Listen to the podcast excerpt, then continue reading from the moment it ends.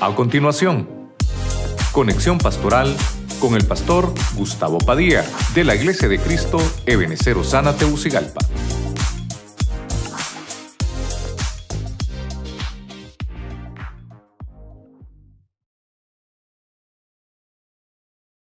Hemos hablado de la cibernética en el reino animal.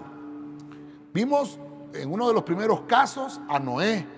Tal vez no lo vimos de manera cronológica, pero los primeros casos que encontramos, encontramos a Noé. Tuvo experiencia con la cibernética porque le dijo a Noé, voy a, voy a destruir este planeta, busca siete parejas de animales puros y busca una pareja de un impuro para que puedan entrar en el arca. Obviamente, ¿en qué momento iba a perseguir Noé a la liebre, hermano? ¿En qué momento iba a agarrar, hermano, a la ardilla? Imagínese usted, pero vino Dios y por eso pongo Isaías 34, 16, dice que por su espíritu Él los reunió cibernética, cibernética divina en el reino animal.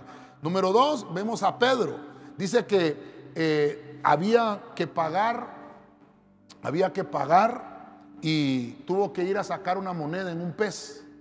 Dios le dijo, ve a pescar, voy a utilizar el don que tienes, el talento que tienes. Y dice que sacó la moneda, que es un estatero, que es el salario de cuatro días. Entonces, con eso pudo pagar, porque Dios tiene el control financiero. Todo, hermano, es con un propósito divino. Todo, todo tiene un propósito divino. Número tres, vimos a Jonás. Jonás también tuvo experiencia y fue un gran pez. Ya no fue un pececito, fue un gran pez. Y dice, dice aquí la Biblia que fue tragado, fue tragado, porque el, el control lo tiene Dios. Jonás quiso morirse ahogado y dijo Dios, no vas a morir ahogado. Yo tengo control del reino animal y tengo control del reino humano. Mire lo que nos enseña Dios aquí. Y le salvó el Señor la vida a Jonás y lo utilizó para hacer el trabajo por el cual había sido predestinado. Número cuatro, vimos a Balaam. Balaam tuvo, hermano, una experiencia con su asna y su asna. ¿Cuánto tiempo estuvo? Si el mismo pasaje dice que el asna le dice, ¿cuánto tiempo he estado contigo? Yo no me he comportado así. Ya me has pegado tres veces, le dijo el asna. Y Balaam se puso a dialogar con ella. No, si lo que está pasando, le dijo el asna, es que hay un ángel que te quiere matar. Y el ángel, dice la Biblia que Dios le abrió en ese momento los ojos a Balaam y vio al ángel porque Dios lo estaba deteniendo de su imprudencia, de su locura a Balaam. Número 5, vemos a Daniel.